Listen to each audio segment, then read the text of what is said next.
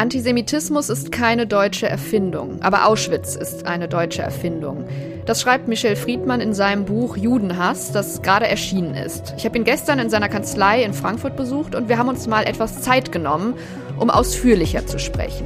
Über das Deutschland, das er als Kind erlebt hat, die Eltern, Holocaust-Überlebende, die Lehrer, alte Nazis und über das Deutschland von heute, in dem die AfD erstarkt und Juden plötzlich wieder in Gefahr leben, in dem hitzig über den Nahostkonflikt diskutiert wird, aber Empathie fehlt oder, wie Friedmann sagt über die Zeit nach dem 7. Oktober, ich wäre gern umarmt worden, nicht als Jude, sondern als Mensch, der eben auch Jude ist. Heute ist Freitag, der 2. Februar, mein Name ist Livia Gerster und ich freue mich, dass Sie dabei sind. Ja, ich bin jetzt bei Michel Friedmann in seiner Kanzlei hier im Frankfurter Westend mit Blick auf den blauen Himmel Frankfurts und Verse von Bertolt Brecht. Und ich freue mich sehr, dass Sie Zeit haben heute an diesem vollen und der trubeligen Tag, denn heute erscheint Ihr Buch Judenhass.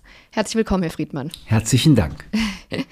Am Mittwoch hat der Bundestag an die Befreiung von Auschwitz erinnert und Marcel Reif hat erzählt von seinem Vater, der sein Leben lang geschwiegen hat und ähm, seiner Familie von seinem Leid nie erzählt hat, aber dann doch, wie er später verstand, das Wesentliche ihm mitgegeben hat mit den jiddischen Worten sei am Mensch.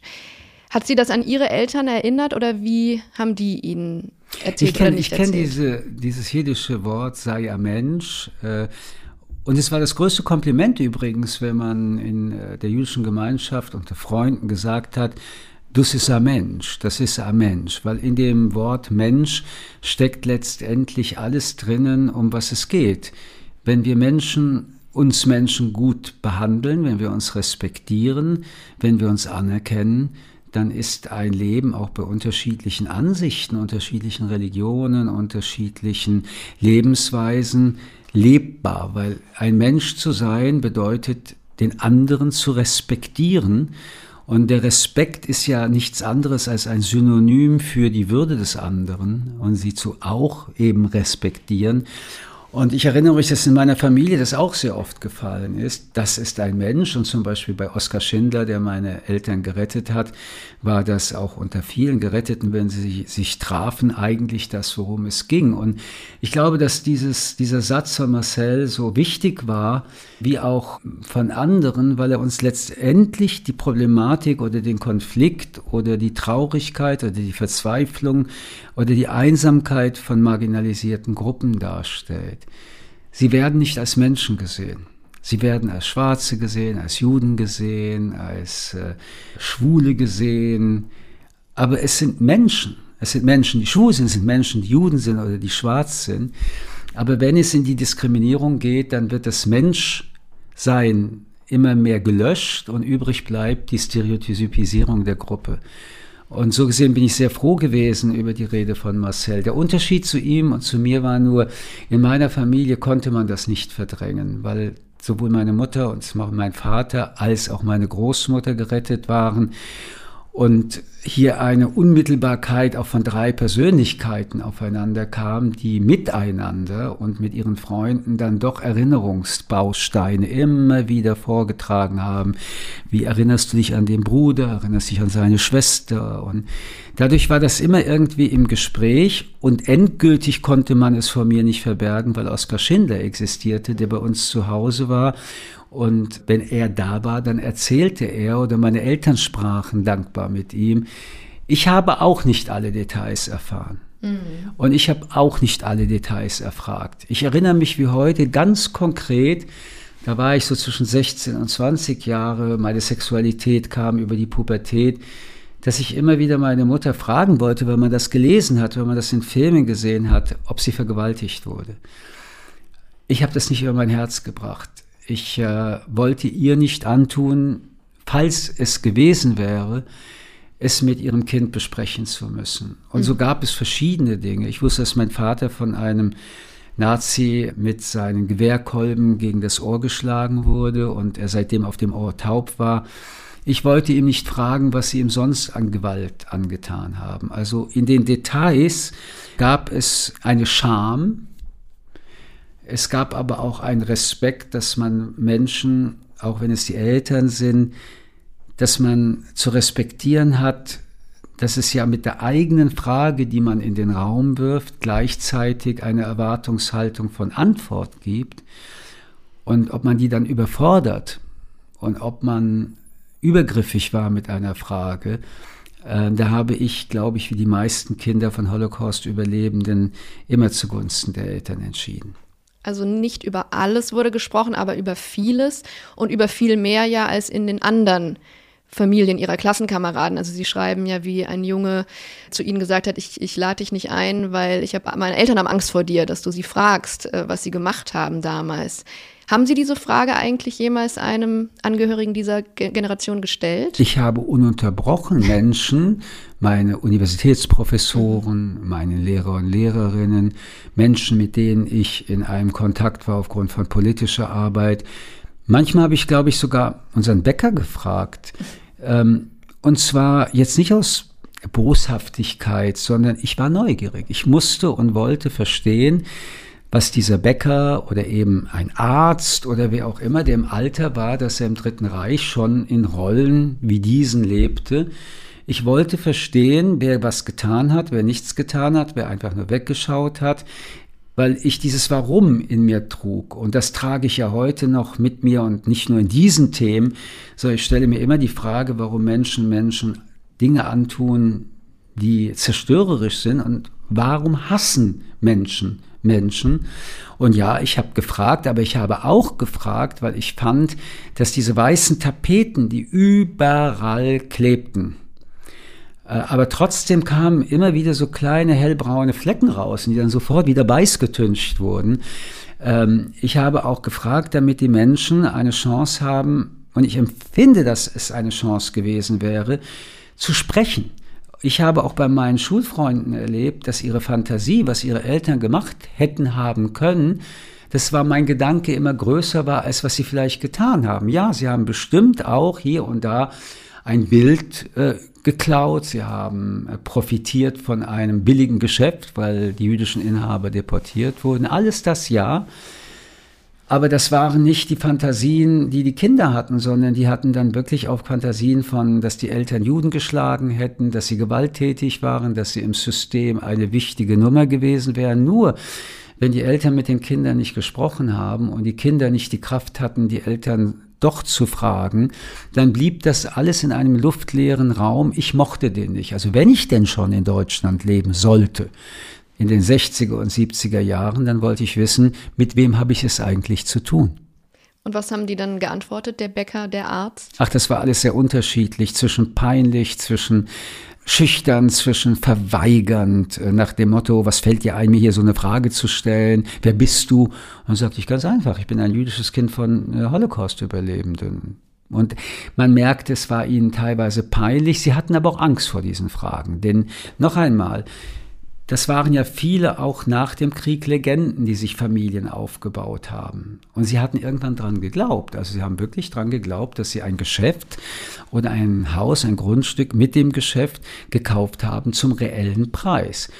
Sie haben ja auch etwas ersteigert und der Staat hat einen Stempel gegeben, aber natürlich wussten sie, dass das nicht mal ein Hundertstel des Wertes war. Und nach 1945 mit jedem Jahr, mit jeder Normalisierung und dann kam die Bundesrepublik und dann war das ja im Grundbuch und dann war das ja mein Laden, wollten sie sich einreden, dass das alles sauber und koscher war. Und dann kommt jetzt einer vorbei und erinnert sie an etwas, was sie vergessen wollen und das war auch eine Bedrohung, das war auch Angst für diese Menschen. Aber ganz ehrlich gesagt, wenn ich das vergleiche mit der Angst meiner Eltern, die sie hatten, dann war das nicht der Rede wert. Und ich habe das auch nie verstanden, wenn jemand mir gesagt hätte, ja, ich habe an Hitler geglaubt, ich habe gedacht, das wird die Zukunft. Ich habe aber aufgehört, an ihm zu glauben, als ich merkte, dass diese Pogrome dazukommen. Dann wäre das ja auch eine Antwort. Und wenn jemand gesagt hätte, wissen Sie was, ich hatte was gegen die Juden, aber ich habe was gelernt. Aber irgendetwas zuzugeben, es waren ja nur noch anständige Menschen im Dritten Reich. Da fragt man sich doch, wie Hitler das alles gemacht haben muss. Hm. Sie schreiben ganz zum Schluss Ihres Buchs, es wird nicht wieder zu Auschwitz kommen. Wir Juden haben gelernt und äh, führen dann aus, also gelernt, nämlich nicht bis zum Endpunkt der Gewalt zu warten, sondern im Notfall das Land rechtzeitig zu verlassen.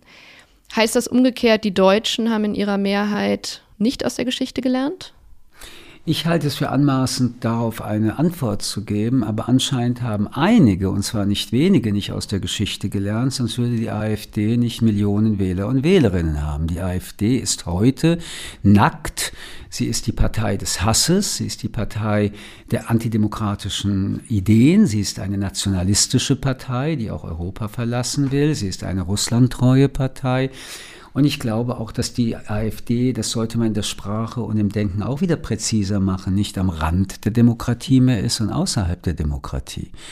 Und eins hat die AfD als Markierung, das ist Judenhass, es ist ein Versuch, äh, die nationalsozialistische Zeit zu relativieren, Vogelschiss der Geschichte und andere Bemerkungen. Und jetzt, spätestens jetzt wissen wir, dass in Teilen der AfD mit noch radikaleren Gruppen, mit der die AfD kooperiert, Gedankenspiele stattfinden, die äh, Deportationsfantasien entwickeln, bis hin auch zu den Gedanken, dass man Menschen den deutschen Pass wegnimmt, und zwar, weil sie sich als eines dieser Beispiele nicht assimiliert haben. Was ist aber Assimilation in der Fantasie im Kopf von Herrn Höcke? Ich bin überzeugt, dass Herr Höcke mich als nicht assimilierten Deutschen sieht. Also müsste ich vielleicht auch gehen, wenn man mir den Pass wegnehmen würde. Und spätestens jetzt müsste man doch wissen, wenn man diese Parteien wählt, dass man verantwortlich ist, dass sie einen Machtzuwachs haben. Und dabei geht mich die Motivation, warum man die Partei wählt, überhaupt nichts an, weil das interessiert mich auch nicht, wenn man andere Parteien wählt, sondern du hast eine Willenserklärung abgegeben mit deiner Wahlentscheidung. Und es ist Zeit, dass wir die Wähler und Wählerinnen dann ernst nehmen und uns auch mit ihnen streiten und sagen, also du wählst Hass, du wählst Vernichtungsfantasien, du wählst Rassismus, du wählst Demokratiezerstörung. Und so gesehen, ja, ich mache mir Sorgen um die Demokratie in Deutschland. Und das Buch Judenhass ist ja nur exemplarisch, denn letztendlich schreibe ich ein Buch über das Wunder der Demokratie und dass die Demokratie die einzige Rechtsform ist, und Staatsform ist, in der in der Tat der Mensch im Mittelpunkt steht.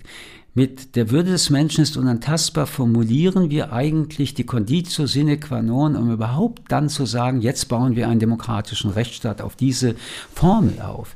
Ähm, der demokratische Rechtsstaat sieht den Menschen immer nur als Subjekt, die Diktatur als Objekt oder als nichts. Und autoritäre und gewalttätige Hassorganisationen wie die AfD, für die ist der Mensch nur Mittel zum Zweck. Und wenn wir uns also jetzt einsetzen, auch bei den nächsten Wahlen, und übrigens, hallo, sie sind ja noch nicht verloren gegangen, und hallo, es ist noch ein paar Monate bis Juni und bis zu den Wahlen in den drei Bundesländern, und hallo, wieso setzen wir uns nicht alle auf den Weg, nicht um die AfD zu bekämpfen, sondern die Demokratie zu bewerben und den demokratischen Parteien damit eine Möglichkeit zu geben, mehr Stimmen zu mobilisieren, und wenn mehr Stimmen mobilisiert werden würden von demokratischen Wählern, dann würden die 30 Prozent relativ wieder schmelzen es ist ja noch nicht vorbei und wir sind nicht hilflos, dann haben wir eine Chance, diese demokratischen Standards äh, für die weiteren Jahre auch dort festzuschreiben. Wenn nicht, dann werden wir uns sehr wundern. Und da geht es doch nicht um mich als Jude. Es geht um Hass und Hass ist hungrig. Und Hass wird nie satt. Ob es jetzt mit mir als jüdischer Mensch beginnt oder mit Frauen oder mit schwarzen Menschen, es geht darum, dass dort dann insgesamt Menschen ein anderes Leben leben werden, wenn sie dort überhaupt noch leben werden dürfen. Und dass ein autoritärer Staat beispielsweise die Kultur anfängt einzuschränken oder den freien Journalismus einschränkt. Sie kommen von der FAZ, aber sie sind auch eine staatshörige äh, Medieninstitution in den Augen der AfD, weil sie nicht auf deren Kurs sind. Und wer weiß schon, wer sie in Wirklichkeit beherrscht, wahrscheinlich das Weltjudentum. Das alles sind die Trigger, die gesetzt werden. Schauen Sie nach Ungarn. Da werden beispielsweise Bücher in Buchhandlungen, die über schwule äh, Literatur was erzählen, eingeschweißt. Ich möchte so nicht leben. Ich möchte so nicht leben. Und das ist die Entscheidung, die wir zu treffen haben. Letztendlich wählen wir zwischen Demokratie und autoritären Deutschland der Zukunft. Und für das Autoritäre steht die AfD und für die Demokratie alle anderen Parteien. Das mag schmerzen, heute die SPD zu wählen oder die CDU oder die Grünen oder die FDP. Viele Enttäuschungen, ja. Aber wir wählen dieses Jahr über diese parteipolitische Hürde hinaus. Jede dieser Parteien ist es wert, gewählt zu werden, um zu verhindern, dass das Autoritäre die Mehrheit wird. Sie sagen, Sie wollen nicht die Wähler der AfD entschuldigen oder psychologisch erklären, ob die jetzt aus Frust oder Protest wählen. Sie sind ja noch CDU-Mitglied und waren ja auch mal im CDU-Bundesvorstand. Schon etwas her, aber immer noch Mitglied. Also was würden Sie denn Ihrer Partei eigentlich für einen Umgang mit der AfD empfehlen. Denn Friedrich Merz sagt ja genau das immer wieder. Die Wähler sind nicht rechtsextrem, die wollen wir zurückholen. Das sind vielleicht nur Protestwähler. Das sagen auch die SPD und alle Parteien auch. Ich halte das für einen unklugen Schritt. Den habe ich immer für unklug gehalten, weil früher hieß es dann die Protestwähler indem man die Wähler entlastet, entlastet man sich ja auch selbst vor der Anstrengung. Man muss schon ernst nehmen, dass es überhaupt keine Rolle spielt, ob das Nazis sind oder rechtsextreme Wähler, sondern man sollte sich konzentrieren auf deren Willensentscheidung. Sie wählen bewusst eine Partei, von der jeder mittlerweile weiß, wessen Geisteskind sie sind. Und ich will sie stellen. Ich möchte wissen, warum wählst du sie? Und wenn mir dann erzählst, die Rente und äh, ich mag den Scholz nicht, würde ich immer sagen, all diese Gründe rechtfertigen aber nicht eine nicht demokratische Partei zu wählen und tust trotzdem. Warum? Das ist das, was die uns erzählen. Stehst du dazu? Und wenn er dann sagen würde, nein, dann würde ich sagen, aber dann konntest du ja auch nicht wählen. Und wenn die Person ja sagt, dann merken wir schon, das ist jemand, der genau dieses Geisteskind des Hasses ist. Und dieses Stellen, dieses Herausfinden wollen, was ist da los, statt diese Person zu entlasten und zu sagen, wir nehmen euch gar nichts übel, Hauptsache ihr kommt zu uns rüber, verändert ja nichts an dieser Person und ihrer Geisteshaltung. Dann parken unter Umständen Rassisten, Judenhasser, bei einer Partei A oder B und dann werden sie unsichtig, was sie ja über Jahrzehnte auch waren. Das beruhigt uns, aber in Wirklichkeit brodelt es weiter. Dann möchte ich es lieber wissen und offen äh, evaluieren können, was ist in meiner Gesellschaft los. Und machen Ihnen die vielen Demonstrationen, die wir jetzt überall im Land sehen, gegen die AfD, machen die Ihnen da Hoffnung? Also ich finde, dass diese Demonstrationen sehr spät kommen. Vielleicht kann man sagen, wenn man mit diesen Metaphern arbeiten möchte, es ist Mitternacht. Aber es ist noch nicht zu spät.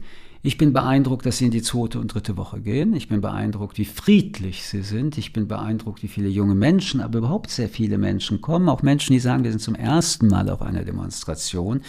Aber wir haben sehr lange gewartet. Wir haben sehr viele Anfänge nicht abgewehrt. Wir sind mittendrin. Nie wieder ist gerade wieder. Und das sage ich nicht als Jude, ich sage das als Bürger dieses Landes und als Mensch. Und wenn wir dieses Jahr noch irgendetwas bewirken wollen, dann müssen die Repolitisierungsmechanismen jetzt sehr stark wirken. Und neben den Demonstrationen müssen wir viele Aktionen machen. Ich zum Beispiel habe mich jetzt entschieden, dass ich sehr viele Lesungen in Dresden, in Leipzig und in Erfurt mache, um für die Demokratie zu, äh, zu werben. Ich möchte werben für den Menschen, egal ob er weiß oder schwarz ist. Ich möchte einfach, dass diese Menschen erkennen oder ein, ein, wenigstens eine Ansprache haben, das ist eine Alternative zum Hass, zur Boshaftigkeit, zum Zynismus und zu der Klage über die Freiheit kommt. Es gibt eine Alternative. Ihr Buch trägt ja den Untertitel 7. Oktober 23, bezieht sich also direkt auf den Terrorangriff der Hamas auf Israel, aber es geht nicht um Israel, zumindest ähm, nicht hauptsächlich, sondern vor allen Dingen um die Folgen in Deutschland. Und hierzulande gab es eben, anders als in Washington und Paris, keine riesigen Kundgebungen, keine letztlich klare Haltung der Zivilgesellschaft. Wie frustrierend, wie enttäuschend schreiben Sie dazu? Haben Sie auch persönliche Enttäuschung erlebt, also dass wirklich Freunde, Leute, die Sie als Gleichgesinnte empfunden haben vorher, ja, enttäuschend reagiert haben? Also ein Großteil meiner Freunde haben reagiert, ein Teil nicht. Das Problem war schon die zweite Runde, nämlich Bekannte, gute Bekannte, Leute, mit denen man arbeitet. Da war das Verhältnis schon dramatisch schlecht. Und die Gemeinschaft, die Gesellschaft war ein schwarzes Loch. Ähm, Sie haben es angesprochen, es gab zwei Demos. Insgesamt mit kleinen Demos waren 20.000 Menschen innerhalb der letzten drei Monate auf, äh, auf der Demonstration. Und was, was mir so wehgetan hat, und ich muss schon sagen, das hat mich zur Verzweiflung gebracht. Diese jahrzehntelange versuchte Miteinander Debattenkultur und das Erklären, ja, ich bin als Jude angegriffen worden, es heißt Tod den Juden. Aber ich bin angegriffen worden, weil es heißt Tod den jüdischen Menschen. Und ich bin ein jüdischer Mensch und es kann mich auch erwischt haben. Und sehr viele kann es erwischt haben. Und ich wäre gerne umarmt worden. Ich wäre gerne ähm, angesprochen worden, und zwar als Mensch, in Klammern der Jude ist. Von einem Menschen, der in Klammern was auch immer ist. Und dass wir verstehen, dass wenn irgendwo rumgeschrien wird, Tod zum Beispiel den Schwarzen, ich sofort genauso reagiert hätte, wenn ich Menschen kenne, aber auch, als, auch politisch, weil es sind schwarze Menschen. Und wenn wir von Menschen reden, die getötet werden, sind wir es alle. Ich will auch keine Solidarität, weil das exkludiert mich ja wieder. Aber als Menschen, das ist doch wirklich unser kleinster oder größter gemeinsamer Nenner, sind wir doch füreinander eigentlich da, wenn man einer Gruppe Menschen in Deutschland den Tod wünscht. Und wir wissen, dass er ja auch teilweise dann umgesetzt wird durch Terror. Und da war er nicht da. Und das mhm. muss man auch mal ganz klar festhalten, um darüber in ein paar Monaten nochmal reden zu können. Ich weiß, dass ich bald eine Vermisstenanzeige aufsetzen wollte. Wo denn die, die wo sind denn die alten Menschen? Äh, vielleicht sind sie krank, vielleicht waren sie alle in Urlaub, aber ich habe sie gebraucht. Wo waren sie? Und diese ja, diese Traurigkeit, dass sie nicht da waren. In dem Fall wirklich für mich, jetzt mich, nicht nur Michel Friedmann, sondern mich, dem Menschen, hat mir und vielen in den jüdischen Gemeinden die Frage gestellt, waren wir naiv? Haben wir vertraut, dass man an, also mit uns dann so eine Situation erlebt und haben wir uns geirrt? Und dieses Vertrauen hat sehr, sehr viel gelitten bei sehr, sehr vielen in der jüdischen Gemeinschaft. Und dann kam ja noch der letzte Punkt dazu, dass wir eine Diskussion führen mussten, ob unsere Kinder, auch wir selbst, noch mit einem Davidstern rumlaufen können oder mit einer Kopfbedeckung, mit der wir uns bisher überhaupt nichts gedacht haben und aus der Sichtbarkeit in die Unsichtbarkeit gehen sollten, was man ja uns geraten hat. Und das Allerschlimmste war, dass die Eltern, und ich bin auch Vater, dann sich überlegen mussten, sagt man den eigenen Kindern, werde unsichtbar.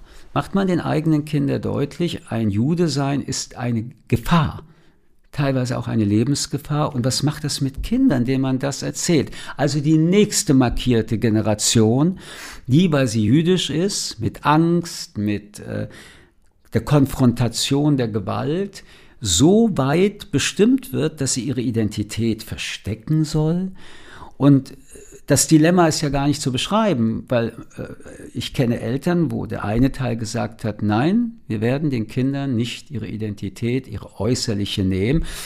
Und das hätte auch eine Mutter sein können. Und antwortet der Vater, und was ist, wenn uns ein Krankenhaus anruft? Und das ist ein Dilemma. Wenn man Kinder hat, weiß man, ist es nicht lösbar. Und dass man in so eine Situation kommt im Jahre 2023, und dass all das, was ja dann erzählt wird, was ja publik war, auch in ihrer Zeitung oder über Podcasts online, auch das hätte ja dazu führen können, dass Leute sagen, wir sind an eurer Seite, das geht nicht. Und äh, schlussendlich äh, ist die Bilanz bei vielen, die auch was gemacht haben. Das muss man immer sagen. Die seit jetzt Jahrzehnten sich engagieren. Junge Leute in Dörfern, die die Geschichte endlich wissen wollen, die Stolpersteine. All diese Dinge sind ja toll. Aber wir müssen feststellen, wäre den Anfängen verpasst. Mhm. Nie wieder verpasst. Aber Juden wurde ein Versprechen gegeben von diesem Land, seit der Gründung der Bundesrepublik. Juden werden nie mehr Angst haben in Deutschland, nur weil sie Juden sind. Ich kann nur sagen, versprochen, gebrochen. Und es zeigt sich ja auch an den antisemitischen Straftaten, die seit dem 7. Oktober wirklich massiv angestiegen sind. Wir haben jetzt vorhin schon über die Holocaust-Gedenkstunde im Bundestag gesprochen. Auch nach dem 7. Oktober gab es ja äh, große Bühnen, wo sozusagen offizielle Vertreter dieses Landes auch sich bekannt haben zu Israels Sicherheit und ähm, man hat manchmal so das Gefühl, oder ich frage Sie vielmehr, fällt da vielleicht etwas auseinander zwischen einerseits den Repräsentanten des Staates und den deutschen Bürgern oder umgekehrt, hat die Mehrheit der Deutschen das vielleicht nie geteilt, was da immer offiziell auf den großen Bühnen gesagt wurde und wird? Man könnte das denken, denn Sie sind eine junge Frau und Sie sind die Zeugin jetzt Ihrer Zeit mit mir. Also wir, die wir hier sitzen, sind Zeugen unserer Zeit. Und wenn alles immer schlechter geworden ist, dann muss ja eine Verantwortung getragen werden. Es gibt immer wieder Sonntagsreden. Und ich glaube auch, dass die Politik das ernst meint. Und man muss auch sagen, nach dem 7. Äh, Oktober hat die Politik viel verstanden in Deutschland und hat sich vorbildlich verhalten, aber es hat keinen Widerhall in der breiten Gesellschaft. Es herrscht also kein Bewusstsein oder bei Juden ist das mit der Empathie schwerer in Deutschland. Aber Tatsache ist, Sie haben es selbst erwähnt, die Situation ist immer schlechter geworden, jetzt noch mehr Gewalt, in den letzten drei Monaten mehr als in einem ganzen Jahr. Das ist doch der Beweis, dass die Hausaufgaben nicht gemacht wurden, dass der Satz wäre den Anfängen auch in diesen letzten Jahren nicht umgesetzt wurde und dass das nie wieder nicht genug Motivation war, gesellschaftspolitisch, das kann in der Bildungspolitik sein, das kann in der Gesellschaftspolitik sein, das kann überall geübt werden, dass das nicht ausreichend gemacht wurde, um es mal sehr vorsichtig zu sein, und dass die Bevölkerung kein breites Bewusstsein hat. Und das muss gar nicht mit dem Holocaust zu tun tun haben. Schauen Sie, wenn wir in einem Augenblick diesen Holocaust löschen. Unsere Gesellschaft hat sich verpflichtet durch ihr Grundgesetz. Die Würde des Menschen ist unantastbar. Meine Würde wird angetastet, wenn jemand schreit, Tod den Juden. Meine Würde wird angetastet, wenn Davidsterne auf Häusern geschmiert werden. Ob da Juden wohnen oder nicht, lasse ich dahingestellt sein.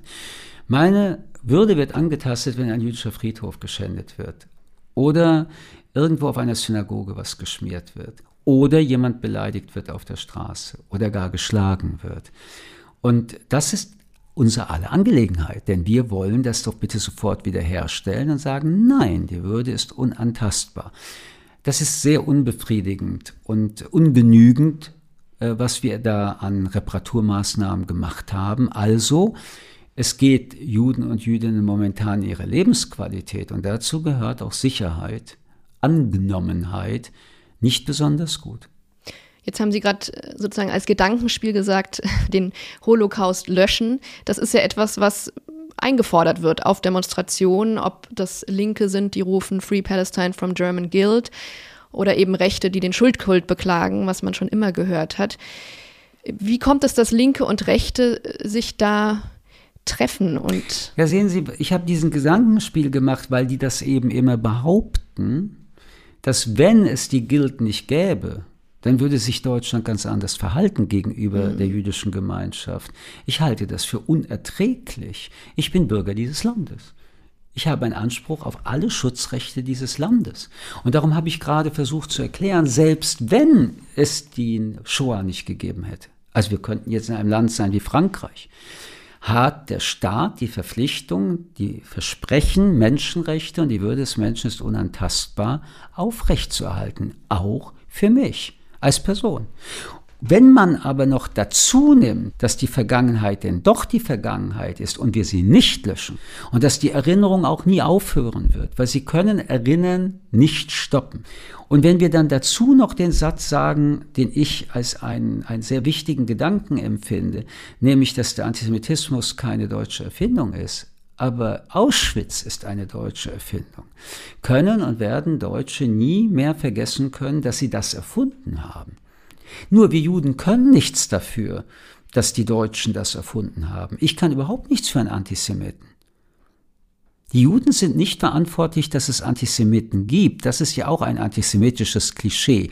Die Juden sind ja selbst dran schuld, dass sie nicht gemocht werden, weil sie so sind, wie sie sind. Und man muss ja ein Antisemit werden, wenn man sieht, wie Juden sind. All diese perversen und teilweise dümmlichen Konstruktionen mal weggelassen, in Deutschland gibt es in der Tat nach Auschwitz eine besondere Verantwortung in dieser neuen demokratischen Idee Bundesrepublik Deutschland. Und ich komme wieder auf dieses Versprechen zurück, versprochen zu haben, in diesem Land jedenfalls seid ihr sicher. Wir haben gelernt. Man kann es ja auch positiv nennen. Ich muss nur feststellen, ich sage es nochmal, dass dieses Versprechen gebrochen ist. Aber für mich als Bürger dieses Landes gilt dieses Versprechen nicht besonders nur für Juden und Jüdinnen, sondern für alle Menschen in diesem Land. Die Würde eines jeden Menschen ist eine Einzigartigkeit und es wurde jedem einzelnen Menschen versprochen, sein zu dürfen, wie der Mensch sein will. Ich möchte nicht, dass Herr Höcke in meinem Schlaflimmer bestimmt, wie das Liebesleben von Menschen ist. Wir haben über fehlende Empathie gesprochen nach dem 7. Oktober.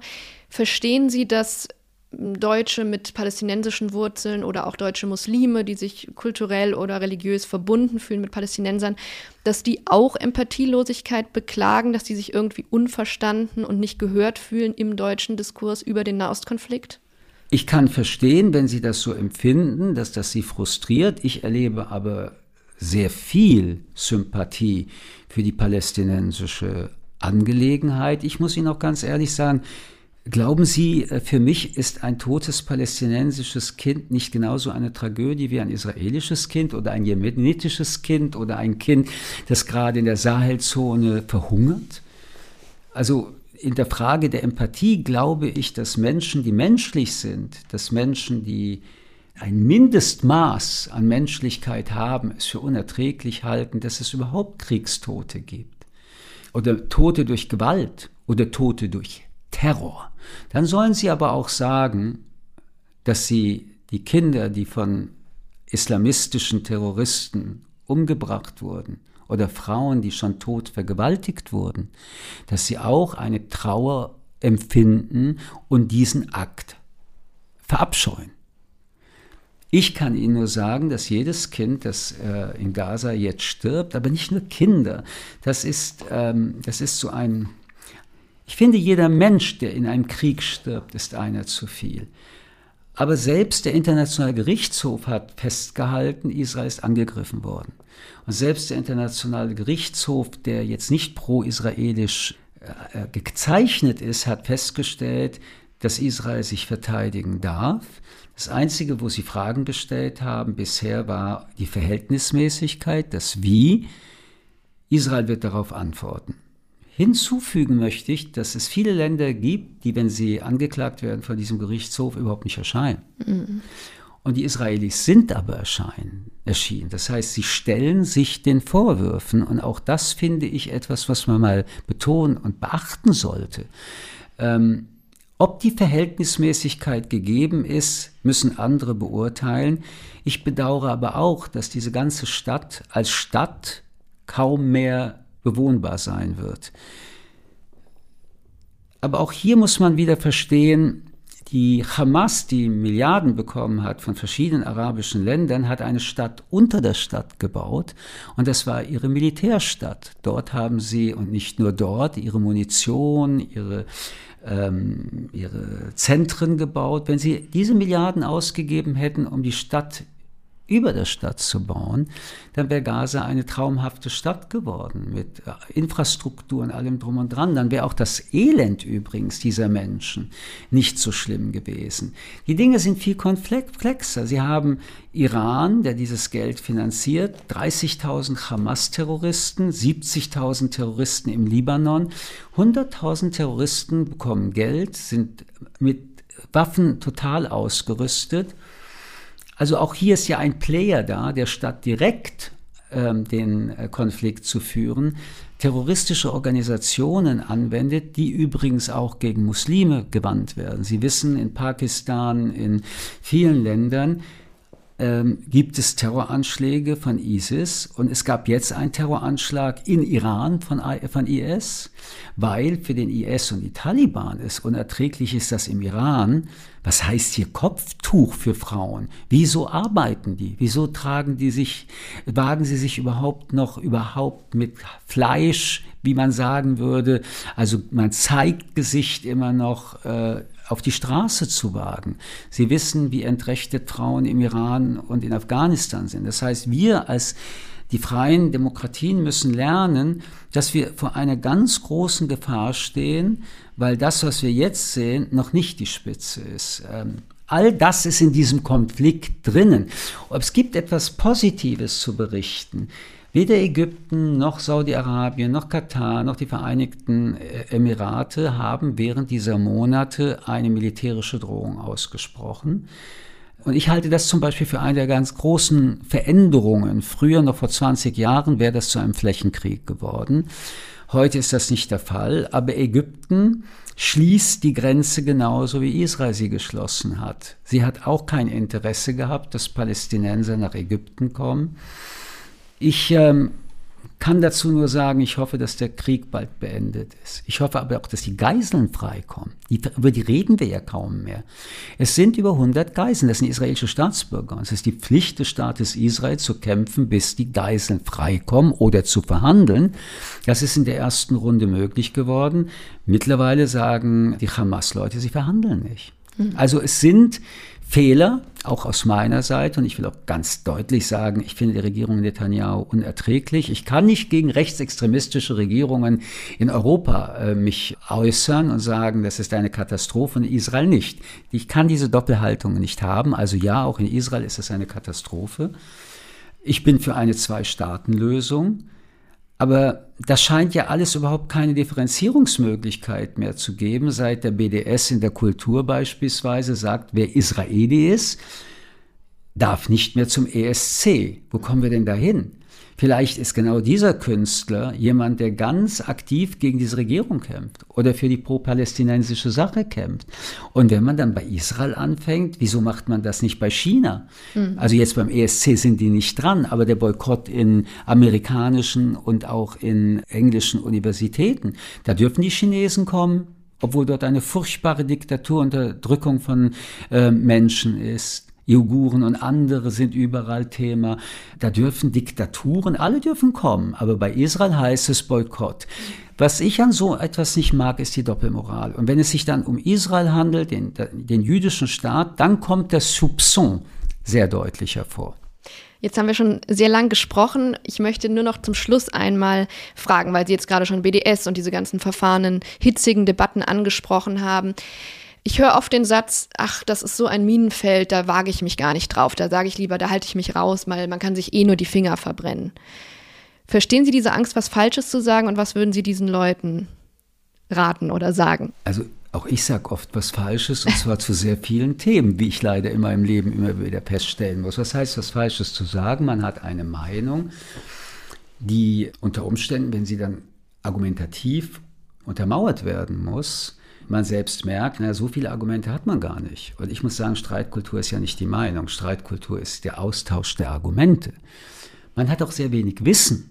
Ich finde das sehr erstaunlich, wie man in einem sehr komplexen Bereich wie den Nahen Osten mit diskutiert und eigentlich merkt man sehr schnell, die Leute wissen sehr wenig, auch historisch. Ähm, ich empfinde das sehr oft, wenn ich über Afrika rede. Ähm, ich kenne dort Länder, aber ich habe überhaupt keine Übersicht über all die Konflikte, die dort stattfinden, aber auch die Möglichkeiten. Also ich strenge mich in den letzten Wochen und Monaten immer mehr an und lese mir das alles an.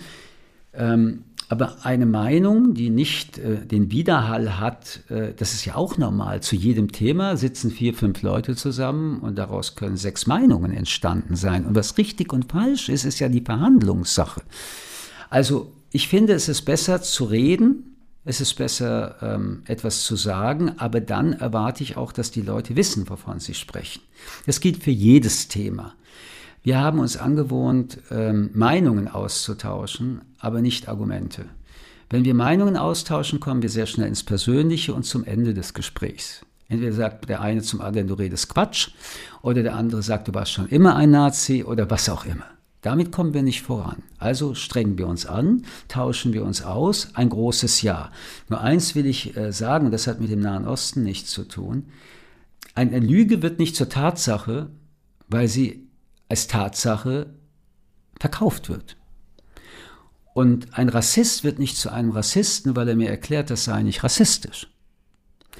Und Leute sagen ja sehr oft, sie können nicht sagen, was sie sagen wollen und sagen es trotzdem. Und dann widerspreche ich beispielsweise, wenn sie rassistisch sind. Und dann sagen sie, siehst das doch der Beweis, man kann nicht sagen, was man will, weil man gleich dann von dir eine solche Reaktion bekommt. Und dann sage ich, du irrst dich, du kannst sagen, was du willst, aber du musst den Widerspruch aushalten, denn auch ich kann sagen, was ich will und ich sage übrigens, was ich will, weil ich weiß, dass jeder sagen kann, was er will und wenn du das nicht erträgst, dass man dir widersprichst, dann kannst du leider nicht streiten und wenn du glaubst, dass nur das, was du sagst, richtig ist, dann bist du kein Demokrat, sondern bist du ein Diktator deiner eigenen Meinung. All das sind Einbahnstraßen und Sackgassen. Jeder sollte aber vorsichtig und nicht mit erhobenen Zeigefinger und nicht mit dem Ausrufezeichen, wenn man sich zu komplexen Fragen äußert, herantasten. Und da glaube ich, haben wir Raum, viel Streitraum, geschützten Streitraum und viele Menschen tun das noch. Andere haben sich davon abgewandt, weil es anstrengend ist und weil es sowieso leichter ist, nur in Überschriften zu sprechen. Ich finde, wir sollten äh, uns Mühe geben, uns anzustrengen. Das wollen wir tun, auch hier im FAZ-Podcast. Vielen Dank für Ihre Zeit, Herr Friedmann. Ich danke Ihnen. Den Streit nicht scheuen, aber sich trotzdem erstmal informieren, bevor man steile Thesen vertritt. Dafür plädiert Michelle Friedmann. Wie sehr es am Wissen mangelt, das zeigte übrigens kürzlich eine Erhebung an amerikanischen Unis. Viele derjenigen, die auf Demos From the River to the Sea rufen, so zeigte sich, wissen gar nicht, von welchem Fluss und von welchem Meer da eigentlich die Rede ist. Den Artikel unseres Herausgebers Jürgen Kaube dazu hänge ich in die Show Notes, ebenso wie das Interview mit Friedmann, das mein Kollege Bertram Eisenhauer für die FAS geführt hat. Mein Dank gilt Kevin Gremmel, der diese Sendung produziert hat, und Ihnen, die Sie bis hierhin zugehört haben, auch wenn es heute mal etwas länger ging. Am Montag begrüßt Sie meine Kollegin Kathi Schneider an dieser Stelle. Jetzt wünsche ich Ihnen aber erstmal ein schönes Wochenende.